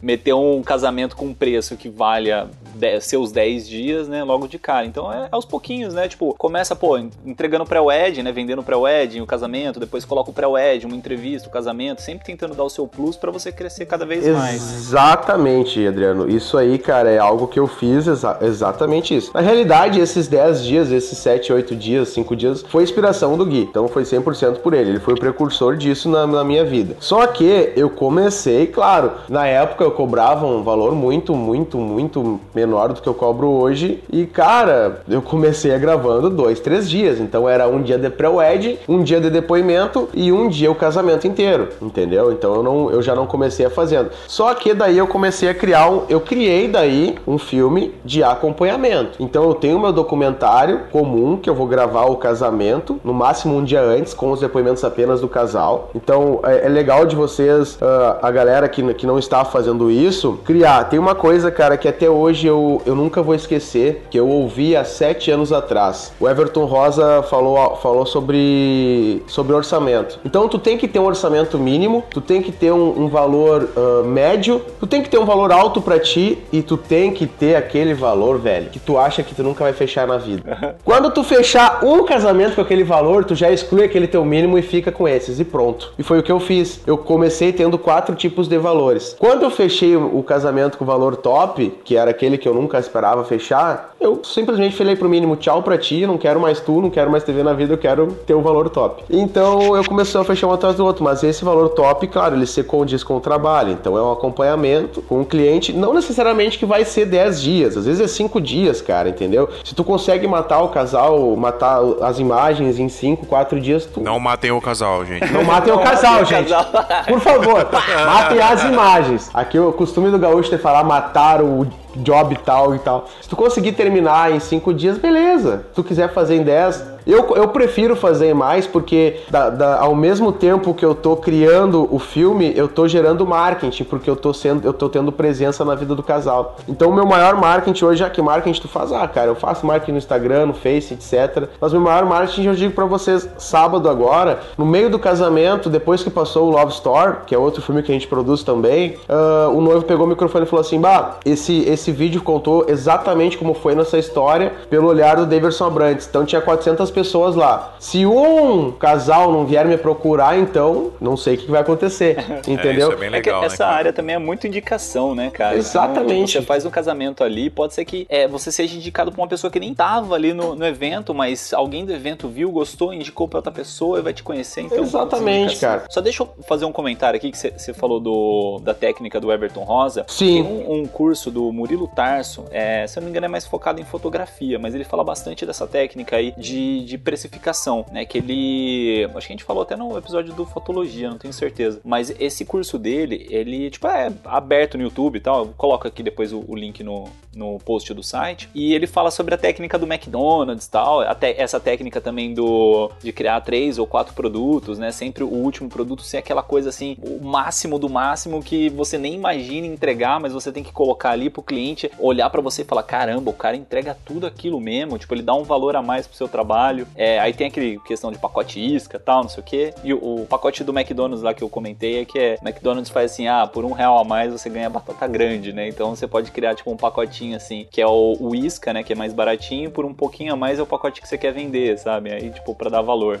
Mas é legal isso aí, só pra voltar um pouquinho em questão de preço que você comentou. É isso, isso eu fiz no início com o pré-wedding, cara. Que o pré-wedding era para mim era uma coisa tão rápida de fazer. Eu fazia sozinho com uma câmera e ia acompanhar o fotógrafo, gravar com o fotógrafo. Na realidade não era um pré-wedding, para mim era um making off, né? Então eu acompanhava o fotógrafo, fazia daí quando eu fechava o, o, o casamento e aí o cliente pedia desconto, eu falava assim: "Não, faz o seguinte, eu não vou te dar desconto, mas eu vou te dar um pré-wedding. Vocês vão fazer fotos com o casal? Vamos, vocês vão fazer fotos com o fotógrafo? Vamos sim, vamos então tá. Pré-wedding eu vou dar de presente para vocês. Pronto. Aí o que que acontece? Eu não perderia dinheiro e continuaria com o mesmo, porque se eu desse o desconto, eu ia, eu ia dar um desconto de, de 5, 10% e ia perder um pouco de dinheiro. Mas eu dei um pré-wed que eu vou gastar, ia, iria ter de custo muito, muito menos do que o desconto e conseguir pegar aquele casal e criar muitos mais produtos, né? Então isso que é o mais importante.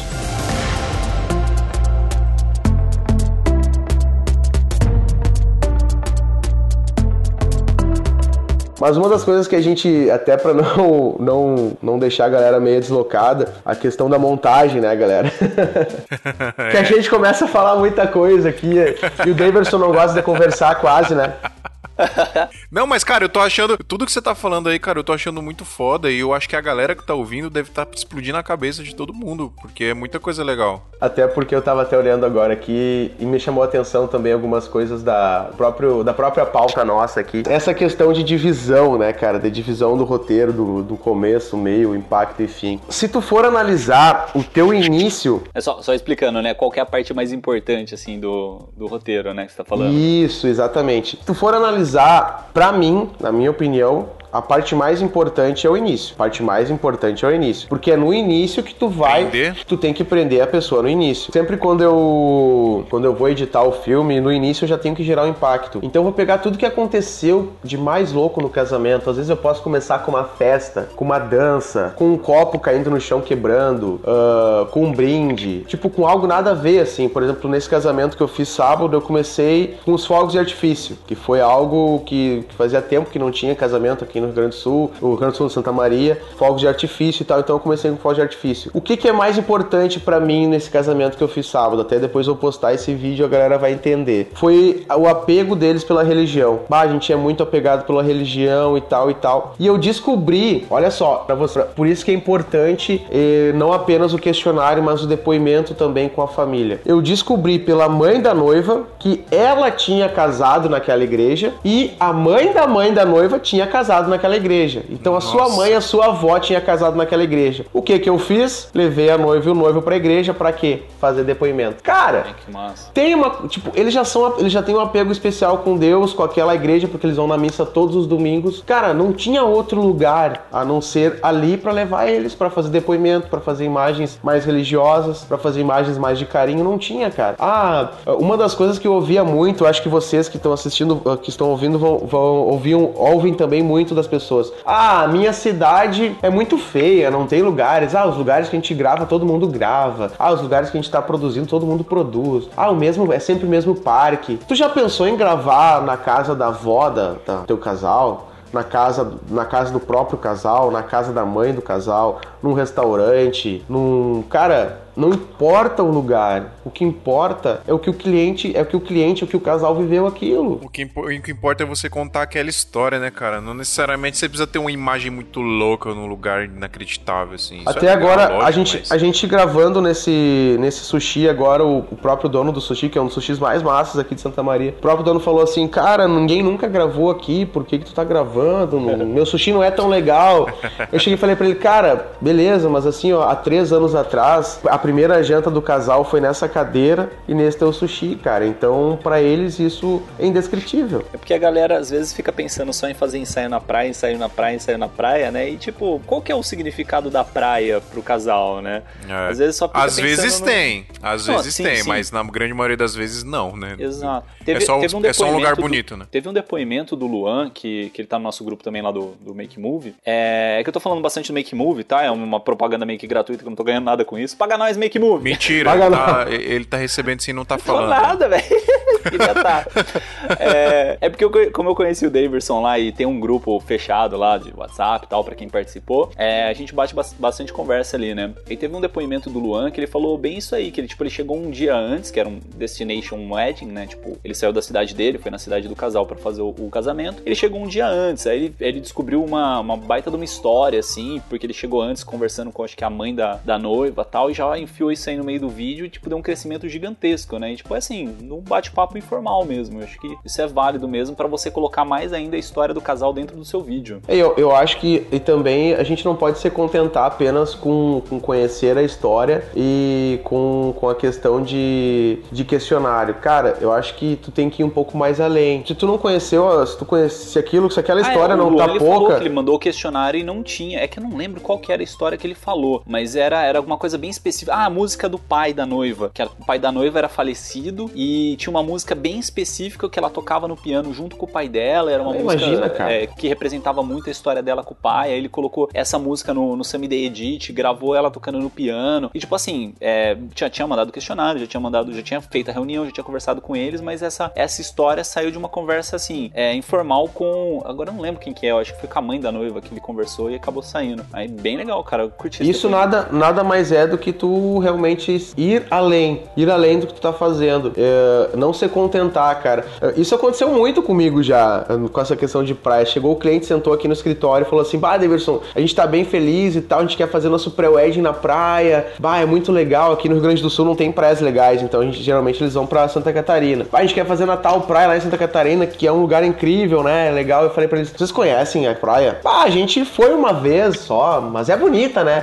E eu, tá, mas o que que essa praia tem a ver com vocês? Ah, a gente acha bonita. Tá, mas onde é que vocês se conheceram? Ai, Deus, a gente se conheceu na frente de casa, dentro do carro, ah, porque o, ele foi me, ele, a gente foi jantar e aí depois a gente foi, ele foi me dar um beijo na frente de casa, lá na minha casa, mas é tudo feio lá. Tá, e como é que vocês se conheceram? Ah, a gente se conheceu pelo Orkut. Tá, e por que que a gente não faz isso? Que é, é, é vocês, cara, não é nada de perfeição, de boniteza, de, de lindeza, é vocês, entendeu? E aí a pessoa começa a enxergar tudo aquilo com outros olhos. E isso é natural. Aí tu me pergunta, cara, uma das coisas que eu sou mais zero à esquerda, que até eu estudo muito os vídeos do Robson Kunz também, que ele, que ele ensina bastante coisa sobre direção. Cara, uma das coisas que eu sou mais zero é direção, é dirigir as pessoas. Então, pra mim, quando eu começo a produzir a história, é tão mais fácil, porque as pessoas estão vivendo aquilo de novo. Então fica mais natural, fica mais emocional, fica mais expressivo, e aquilo é uma verdade do casal pro teu vídeo. E, a- e o teu vídeo acaba criando uma uma cara nova, acaba criando uma verdade nova, acaba criando uma estética nova por simplesmente essa preocupação de evidenciar a história do casal. Pô, isso é muito legal, cara. Eu fiz um pedido de casamento esses dias de um casal que eles estão estão namorando há sete anos, né? Então foi o pedido de noivado num restaurante que eles é, comemoraram, se não me engano, o terceiro aniversário de, de namoro deles. Então, porque assim, o primeiro aniversário foi bem tranquilo, eles estavam, vamos dizer assim, ainda meio que se conhecendo. O segundo é, não foi tão marcante. O terceiro marcou bastante nesse, nesse espaço, né? É, lógico, nesse caso, partiu muito da ideia do noivo, né? Ele que já tinha ideia na, na cabeça, ele sabia qual era a música que identificava ele com ela, né? Que é aquela música do Up, sabe? Que é do, do casalzinho bem no começo do filme, que é mó triste, cara, aquela música. Aí, não, tipo assim, triste de emoção, né? Aí aquela música era deles, tal, ele contratou uma pianista para tocar no, no bar, tal, não sei o quê. E eu fiz essa captação. Cara, é, eu tô editando o um vídeo aqui e, assim, pô, dá uma emoção de você estar tá editando um vídeo sabendo que tem todo um background do porquê do, das coisas, por que é aquele bar, por que tá tocando aquela música. E lógico, assim, né, tipo, você participar do, do, de elaborar o negócio também é legal pra caramba, porque a gente, eu escondi o microfone de lapela num, numa caixinha do lado do, da mesa pra ela não reparar, colocamos a caixinha de, da aliança embaixo do pé da mesa pra ela não ver, isso aí foi mó legal também, assim, de ter Caramba, mano, você foi praticamente o balanço geral, hein, fazendo câmera escondida, hein. Ah, mas foi legal, cara, foi legal caramba. Da hora. E, e o que desperta emoção também, uh, que é muito importante, é o, é o Foley, cara. Eu acho que até tava olhando aqui, é algo que para mim, se um filme não tem Foley, cara, para mim não tem emoção nenhuma. Vamos explicar pra galera. O que, que é Foley? É, né? Vai lá, Phil. a gente já falou aqui em outro episódio, né, Adriano? Isso vai muito do, do sound design, né? Ou, às vezes a gente. E tem Foley, por exemplo, que não existe e a gente coloca lá, né? Que são os efeitos sonoros, né? Se a gente for traduzir aí diretamente, é, sei lá, barulho de vento, barulho de pegada, barulho de passarinho, todas essas paradas. Mas isso eu tô falando de uma forma bem resumida, né? Dá pra pirar a cabeça e criar um monte de coisa. A gente comentou uma vez até aqui, Adriano, não sei se você lembra, de um vídeo do André Pili que ele filmou um carro cantando pneu e ele colocou barulho de fogueira, né? Ele... É, foi uma fogueira, que ele queria o barulho do, do, do pneu fritando, só que o barulho Exato. do pneu fritando era uma coisa que não encaixava no vídeo. Ah. Aí ele filmou os estralos da fogueira, né? Do, do, da lenha mesmo, estourando na fogueira. Captou que o áudio, melhor. né? É, mas foi, né, foi nesse episódio mesmo de, de áudio, que não lembro Sim. agora qual é o, o, número do episódio. É, mas foi bem bacana que a gente bateu um papo sobre o que, que é o som effects, o que, que é o foley, o que, que é, é sonoplastia de um vídeo por inteiro, né? Mas busca aí, galera. O foley é, né, basicamente o foley é isso. Tem uns ah, vídeos... Ah, episódio 23, episódio é áudio e direitos autorais. Episódio. Boa. É, tem, tem, tem uns vídeos de, um, de uns profissionais que trabalham só com isso, que os caras criam foley pra filme, tipo pegada de cavalo, né? Eles pegam dois cocos, ficam batendo assim, toc, toc, toc, toc, pra fazer pegada de cavalo. Então, Imagina é assim, um vídeo de casamento, tá um drone subindo assim e um passarinho passou pô, se você colocar uma musiquinha, aquele piado do passarinho ali, é. né? O é. pio do passarinho ali, já dá um, um enriquecimento pra, pra imagem. É, o, o pio ou o fio, né? Ou o fio também do passarinho. Não, cara, é, o Foley, ele é muito importante para te conectar, né? Te conectar com o filme. Então essa questão de prender a atenção das pessoas é realmente essa conexão também com o áudio. Uh, e as pessoas têm muita preocupação com música. Eu vejo muita galera falando assim, bah, cara, eu perco tanto tempo escolhendo uma música. Cara, tem o questionário, vai perguntar que música o casal gosta. Aí tu vai olhar, bah, o casal gosta de Titânia, David Guetta, Axé Blonde, Chibom Bombom. Cara, não, não importa. É. Cara, não importa. Baixa a música e começa a catar, buscar versões daquela música. Cara, sem dúvida nenhuma vai ter uma versão. Claro que se não tiver, aí sim, beleza. Aí tu vai catar outros tipos de música. Mas claro que tu não vai usar unanimemente essa música. Até a gente conversa muito no grupo lá do, com, com, do Make Move essa questão de, de colocar apenas uma música. Os meus filmes, cara, eles chegam a ter mais de seis músicas. Ah, foi um negócio que você me, você me xingou, né? Você falou, cara, você fez o trailer inteiro com uma música só, velho. Cara, não tem como, cara, porque tu é. fica muito sequencial, fica muito linear. E outra coisa é os foleys, cara. Tem que saber como usar o foley, o, o, o foley, cara. Até esses dias também a gente tava vendo um vídeo e, e aí passou um drone assim, que nem o Adriano tava falando. Tava o dronezinho subindo e um passarinho cantando. Só que, cara, E o resto, tá, tinha um drone subindo, tava no ar, tinha que ter vento. Aí você conectou para outro lugar, então tinha que ter um vento diferente que era para um vento mais chuva. Aí você conectou para pessoas, então tinha que ter um barulho de pessoas comendo, restaurante, isso, isso e aquilo. Tu tem que pegar e ambientizar todo o teu filme. E você tem que mixar isso tudo. pra Tem que mixar isso. Ah, hoje em dia a gente trabalha com mais ou menos 8 a 10 camadas de áudio hoje, de foley e a música, né? Então tu tem que saber, não pode colocar por colocar, tu não pode colocar uma cena porque tu achou bonita, tu não pode colocar um áudio, uma música porque é bonita. Não, cara, tem que colocar aquilo pra dar um contexto, tem que colocar aquilo que signifique algo pra dar um contexto. Então o que que acontece? O foley nada mais é do que isso, ele vai ambientizar o teu filme, ele vai deixar um, ele vai dar um contexto e também possivelmente ele vai dar uma transição. Até a galera que não conhece, é legal até procurar o Ushi. Procurem, procurem na internet fo- Foley Ushi, que é um que é um Ushi, que é uma, uma transição de tempo, cara. Nossa, Coloca aí o. aquele o- Swash, coloca aí, coloca aí, Pedro. Cara, uma transição de tempo que às vezes tu pode usar como transição de, de ambiente. Porque tu, por exemplo, tá numa igreja, tu quer ir pra uma festa, porque a gente não, eu, eu- a gente que não faz vídeo linear, eu quero, eu quero sair da igreja e ir pra uma festa. Cara, tá terminando o beijo, quando a noiva não. Antes de beijar, tu explode. Pum! Começa a festa. Plam, plam. Aí começa uma festa. Aí eu quero sair da festa no agito e ir pra um depoimento de emoção pra aquele casal chorar. Tá, beleza, tá começando uma música. no- na transição da música, eu pego, uma, eu pego e edito a música. Geralmente, quando a música é muito longa, pra mim ter o, o finalzinho dela, pra ter a caída dela, eu corto ela no meio do primeiro refrão e já coloco o refrão final. Isso também é uma, uma questão de edição de música. E aí, cara, já cai ali no próprio, com o próprio Ush ou com uma, com, a- com a Explosion, que tu pode usar também de efeito sonoro. E, cara, já começa o depoimento. E aquilo já dá uma conexão para outras coisas. Então é muito, é muito importante é, para ti, ti fazer o teu filme hoje, o áudio, cara. É ouvir tudo que foi falado no teu áudio e começar a escrever. Então eu escrevo assim: "Ah, o padre falou que o amor entre duas pessoas é tão importante ah, perante Deus que tudo muda, tudo crê". Tá, beleza. Então isso eu sei que é amor de duas pessoas, amor do casal. Tudo muda, tudo crê. Tempo, o tempo tá mudando. Crê, eles rezando, o aperto de mão, eles dando as mãos. Então tudo isso tu tem que ter essa analogia tem que ter essa alusão. Pô, ele tá falando e tu tem que colocar cenas. Se não tem aquelas cenas, então deixa ele falando. Deixa ele falando com uma câmera nele. Um negócio que você falou né, nesses stories que eu comentei, é, que eu, eu gostei bastante, foi aquele último trailer que eu mandei pra você, que você até elogiou, só falou que precisava de uma música mais explosiva, né, pra balada. Mas o negócio que foi nesse que eu comecei a criar o roteiro no papel. Então o que, que eu fiz? Eu fiz a edição do, do- da cerimônia na íntegra, e conforme o padre ia falando palavras legais, assim, né, tipo palavras que eu, putz, essa palavra é chave, aí eu ia anotando no papel, né. E- Isso. E depois de anotar todas essas frases, né, separadas tal, que aí eu ia criando esses blocos que nem você tá comentando. Isso, cara. É, isso é a melhor forma de criar. É a melhor forma de tu despertar a tua criatividade. Porque tu tá anotando, tu já tá vendo o que ele tá falando e tu já tá. Mas isso tudo depois que tu anota e depois que tu editou todos os brutos. Porque tu já sabe o conteúdo que tu tem e tu tá já pegando o que eles estão anotando. Cara, eu chego a escrever depoimento. Tudo que é parte interessante de depoimento. Ou às vezes até uma palavra. Por exemplo, ah, tem um filme que eu fiz que o sonho da vida do- dos avós, da família, era netos. Então, cara, tudo que falaram sobre netos eu, eu, eu criei. Então, o que, que, que, que eu fiz, cara? Eu, eu fiz o vídeo, eu entreguei o vídeo pra eles, mas deixei guardado. Porque eu sabia que daqui 5, 6, 7 meses eles iam ter um filho. Então, eu peguei aquilo, deixei guardado essa parte. Quando eu soube que ela tava grávida, eu, eu acompanhei ela no ultrassom pra que foi tava no fazendo. ultrassom, velho? Fui, meu. Fui no ultrassom da, do- da noiva. Acompanhei a noiva e o noivo no ultrassom. Acompanhei a emoção do noivo vendo o 4D da criança. E aí sim, então, isso vai fechar o casamento deles. Aí, daí o que, que eu fiz? Eu tirei aquele vídeo antigo que eu tinha mandado pra eles. Fiz esse novo vídeo. E aí a parte que os, todos os avós falaram assim: ah,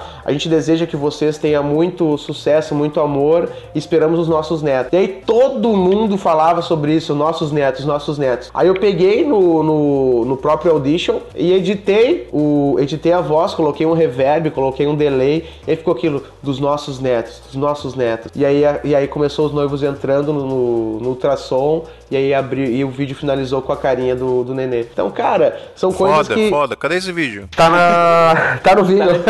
Tá na descrição aqui desse episódio, cara. Vai tá na ter que descrição. clicar. Davidson, dá pra pensar diferente, inovar, experimentar e fazer testes em vídeo de casamento ainda? Ou você acha que é muito perigoso isso? E se dá, quando é possível fazer isso? Você precisa ter um certo nome? Os noivos precisam confiar muito em você? Como é que é isso pra você? Cara, não só dá pra pensar diferente, como vocês têm que pensar diferente diariamente. Porque não é apenas o filme em si, não é apenas a criação em si, mas é muito mais que isso. É, às vezes um filme da Netflix vai te dar uma ideia para algo novo. E cara, aquilo é a tua verdade. A gente tem que interpretar que o nosso trabalho nada mais é do que uma arte, a não ser, claro, que tu queira fazer um produto industrial, como, como a gente comentou aqui, e queira fazer ganhar dinheiro. Tipo, ah, eu quero cobrar 3, 4 mil reais um filme de casamento, que eu vou ter um custo de 800 reais e pronto, acabou. Mas cara, se tu quer ter algo a mais, se tu quer ser mais, dá, cara, dá. E a gente não pode ter esse bloqueio, ah, porque o meu cliente não vai gostar. Como que o teu cliente não vai gostar se tu não testou? É. Entendeu? Ah, porque o fulano fez isso. Tá, ele fez isso do jeito dele. Faça do teu, faça com a tua verdade, faça com o teu conhecimento, faça com o teu propósito de vida. Mostra a tua arte, porque a gente tem que se nomear como artistas, porque, cara, fazer um filme, fazer uma produção de filme, fazer uma edição, não é algo que simplesmente tu consegue fazer do dia pra noite. Cara, é um produto, é um produto artesanal que tu tem que ali seletar frame a frame, tu tem que botar uma cor específica. Cara, tu tem que criar a tua identidade. Tem que buscar a tua identidade. Bah, eu sou o Davidson, minha identidade é contar histórias. Tá, mas por que, que eu busquei essa identidade de contar histórias? Cara, porque eu vim de uma família com essa questão de, de amor, de, de, de carinho, de anos de casamento, dos meus avós, dos meus bisavós. Então, cara, isso para mim foi a minha verdade, foi algo que eu me sinto bem. Eu tenho essa, esse lado mais emocional, então, cara, isso para mim serve. Tá, Davidson, mas eu gosto mais de balada, mais de festa, que tem um caso de uns amigos meus aqui da região. Cara, então vai usar balada e festa para isso. Então tu vai ser especialista em fazer filmes agitados, que é o caso, por exemplo, do Guilherme Coelho. Ele consegue fazer os dois, os dois lados, mas a especialidade dele mais é criar esse filme mais contemporâneo, mais, como é que a gente pode dizer, mais para cima, mais festa, mais agitado. E é algo que funciona, tanto que ele faz casamento no mundo inteiro. Funciona É, muito ele, bem. Ele, ele, ele pegou isso, essa é a verdade dele, e ele vende por causa disso. Exatamente, exatamente, cara. O Gui Dalzotto, por exemplo, a verdade dele é ficar 10, 15 dias gravando um casal. Que ele pega uma parada bem documental mesmo. Que é uma né? parada documental, cara. Ele vai na ferida do- da pessoa. A minha ideia já chega a ser a mesma, mas não tanto quanto a dele, porque realmente ele, ele vai muito, a- muito além do que, do que a gente tá fazendo. A ideia da Cinemotion é a mesma, mas a Cinemotion também eles conseguem se adaptar mais o time do, do evento, por eles terem muitos eventos, eles conseguem se adaptar ao time também e criar um produto legal. Eu, eu digo que, cara, diariamente, cara, buscar e buscar e buscar novas tendências pro mercado. O mercado hoje tá assim, amanhã vai estar assado, mas assim, cara, questão de, de história, de geração, de emoção, de música, isso nunca vai mudar. Isso vai sempre continuar, porque é a verdade daquele cliente, é a verdade daquele casal. Então a verdade daquele casal não vai mudar, não vai alterar. Então se tu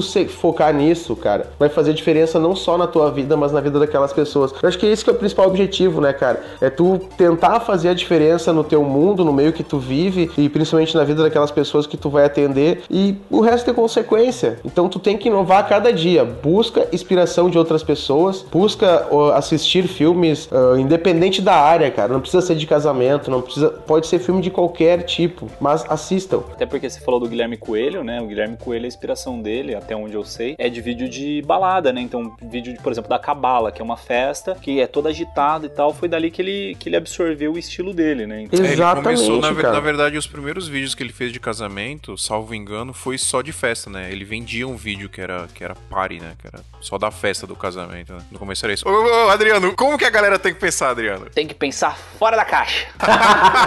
Deixa eu comentar um negócio aqui, porque você falou do começo do vídeo, que é uma parte importante, porque é onde prende a atenção da galera, né? É, Isso. tem um vídeo do Phil que ele começou, é, cara, o Phil ele começava o vídeo segurando uma garrafa de tequila e ele ia dando a garrafa na boca da galera, assim, é, filmando, né, a mão dele com a garrafa de tequila. Eu achei genial aquilo lá. Cara, surreal isso. Surreal, é genial. E depois essa garrafa de tequila, tu, quando a garrafa tá vazia, tu vira ela e ela dá um pingo. Quando ela dá um pingo, dá uma transição pra um depoimento, pra uma Foi entrada. exatamente isso que eu fiz. Na verdade, eu fiz, aí eu virei assim, tipo, como se já tivesse acabado, eu fiz com a mão, putz, acabou. Aí eu joguei ela fora. É, aí, pronto. aí veio a transição, tá ligado? Cara, é Isso, esse cara. vídeo. Qual que é esse vídeo aí? Vamos colocar na descrição também. Pô, coloca na descrição aí, Phil. Vou jogar aqui pra vocês verem. Cara, isso é genial, cara. É exatamente essas pequenas, esses pequenos detalhes que tu tem que fazer. Tem que ter essa analogia do, teu, do, do evento que tu tá e olhar, começar a olhar. Tem um vídeo da Cinemotion também que eles fizeram essa transição com a, com a rolha do champanhe. E tem outro também que até Como assim, eu a acho. rolha do champanhe. A rolha, no que a rolha estourou, ele ficou, ficou zero, né? Aí depois, que no final do vídeo, a rolha tá na areia. Mas isso é uma pira muito louca, né? Eu não, eu não sei explicar direito aqui que eu tenho que colocar esse vídeo. E tem outro que eles fizeram com a, com a garrafa de cerveja. E foi um filme que até eu tenho uma participação especial minha. Que eu fui analisar esse vídeo com eles. Falei, bah, cara, falta um negócio. Porque o noivo era jogador de futebol. E aí eu falei, cara, falta alguma coisa no final, assim, de, de futebol, assim, cara. Preciso fazer alguma coisa. Uma narração de futebol. E ele, bah, então tem que fazer. Tá, me dá aqui o microfone que eu vou fazer a narração. Aí eu peguei e fiz. aí eu fiz uma narração. Vira pra esquerda, vira pra direita, chuta a bola, garoto, gol! Salve, salve, seguidores nossos queridos Santinho, bem-vindos a mais um episódio do Santa Mãe do Alto. Cara, eu fiz essa narração e aí a gente terminou com, com a narração. Então ele começou com futebol, no meio do, do- no meio do filme ele, ele deu essa analogia ao futebol e à cerveja, porque foi uma festa muito, muito badalada, com vários artista, artistas globais. Aí no final do vídeo terminou com futebol, cara, porque o cara é futebol, é jogador de futebol. Inclusive ele tá jogando no meu time do coração, o Grêmio, eu espero que ele faça muitos gols. Por isso que é importante conhecer os noivos, né? Não tem jeito, cara. Não É, tem, cara, Eu, eu tem joguei o vídeo aí pra vocês, não, foi, não é no começo, não. Começa com a festa, acho que por isso você confundiu, Adriano, mas é, essa parte da garrafa é a partir dos 6 minutos e 15, se vocês quiserem assistir aí depois.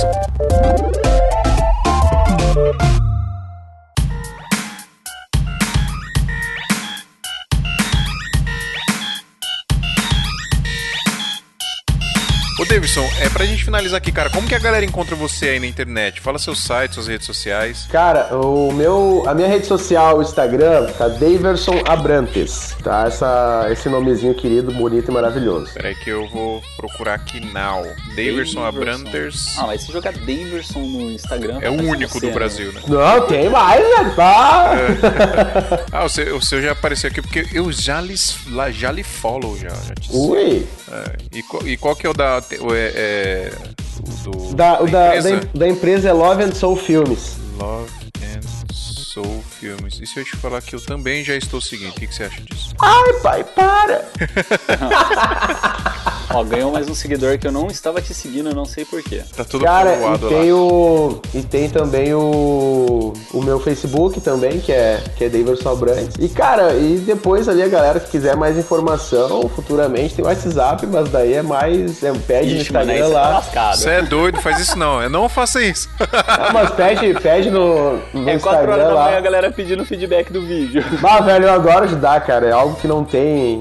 Não tem como mensurar, assim. Eu curto muito ajudar, cara. É, a gente tá na mesma vibe aqui, por isso que a gente dá mó trampo aqui pra gravar esse negócio de podcast aqui, essa loucura de podcast. E, e isso a gente impacta outras pessoas, né, cara? A Com gente certeza. tenta. A gente não faz apenas a diferença na vida das pessoas de noivos e casais, mas pode fazer de profissionais também. E eu, eu bato muito nessa tecla, cara, porque eu posso dizer pra vocês que hoje eu sou o que eu sou devido ao Mariano, ao Santi Veiga, ao Guida Alzotto, a Cinemotion, ao Frank Costa e mais uma galera inteira que eu convivi muito tempo, que a gente criou também um grupo e até um conselho pro que eu vou deixar pra galera do, do nosso grupo Make Move Prime. Há, há seis anos a gente criou esse grupo Intensive, cara, que foi uma amizade, tá sendo uma amizade até hoje, que todo mundo ajuda todo mundo, todo mundo quer ver todo mundo crescer. Eu acho que isso que falta no Brasil hoje, cara. Hoje as pessoas estão muito individualistas, que apenas, ah, eu quero ser o melhor, ah, eu quero ser o bom. Cara, não é assim, cara. Eu acho que tu tem que tentar se inspirar. Eu acho que a maior ferramenta que tu tem na tua vida hoje é a tua voz, é o teu network. E eu acho que, na minha opinião, foi exatamente essa ferramenta que me posicionou do, com o que eu sou hoje. Eu, cara, eu, eu, sou, eu quero ser ainda muito mais do que eu sou. Tipo, eu não me sinto ainda suficientemente bom. Eu preciso ser a cada dia mais bom ainda, não apenas no trabalho, mas na Quero parte humana. Eu quero sempre mais, cara. Eu quero sempre mais. E eu acho que isso é algo que tu tem que ter, essa questão de perfeccionismo, tu tem que ter na tua vida, cara. Porque, pô, se tu que adianta tu, tu tá vivendo se tu não quer fazer valer a pena essa tua vida, fazer valer a pena essa tua vivência. É algo meio filosófico agora, mas é algo que vai, realmente vai fazer diferença. E isso eu pude ter a- essa percepção quando eu estudei coaching e PNL. Então acho que quem não, não, não estudou isso, acho que é, é legal vocês dar uma olhada sobre, sobre coaching Team PNL no meio profissional. E é Show isso, de cara. Daverson, muito obrigado, cara, por você ter aceitado participar aqui pra, com a gente, tá? Mais do que convidado pra participar outras vezes aí em outras pautas. É isso, cara. Santa Mãe do Alto tá aí justamente pra isso, pra passar informação pra galera, pra engrandecer. E você falou aí da galera se ajudar, que tá faltando no Brasil. Eu acho que acontece muito no meio dos videomakers, né? Na, na galera de produção de vídeo independente aí, que acontece muito da galera se ajudar mesmo. Isso é muito legal, cara. Até no nosso grupo aqui de Santa Mãe do Alto, em todo lugar que a gente vê, a galera tá se ajudando. Enfim, mano, muito obrigado. Pessoal, manda e-mail pra gente, ouvintes arroba santamãedosalto.com.br. Manda e-mail com dúvidas aqui pro Daverson. Quem sabe na próxima leitura de e-mail a gente chama ele pra ler e-mail com a gente, tirar as dúvidas ele mesmo diretamente pra vocês. Seria maior da hora, prazer. hein? E então é isso, galera. Manda e-mail, tanto pra tirar dúvida, quanto pra engrandecer, quanto pra corrigir a gente. Sempre tô falando aqui que nós é Pra humildade, xingar tá ligado? Xinga nós também que não tem problema não. E principalmente eu, né? Xinga eu, adoro ser xingado, eu adoro ser criticado. Ou pra pedir churrasco. Eu- é, e peça churrasco também, que eu adoro fazer churrasco. Eu já tô marcando o dia aí pra comer churrasco. Mas, cara, só se tu não queira. E deixa o dedo no like, se inscreva no nosso canal. Um dia vai ter isso no podcast, um dia, hein? Vai, vai. Falou, galera. Até semana que vem. Falou, É, abraço. valeu. Valeu! Uou! Seu tamanho é seu alto! Este episódio é um oferecimento de Brasil Box. Ô, Adriano, como que a galera tem que pensar? O que que a galera tem que pensar? Como assim que a galera tem que Ai, pensar? que droga, você não pegou minha, minha. Era pra você falar, tem que pensar fora da caixa. Ah, tá. É, velho. Pô. Adriano. Este podcast foi editado por Pedro Calarissa.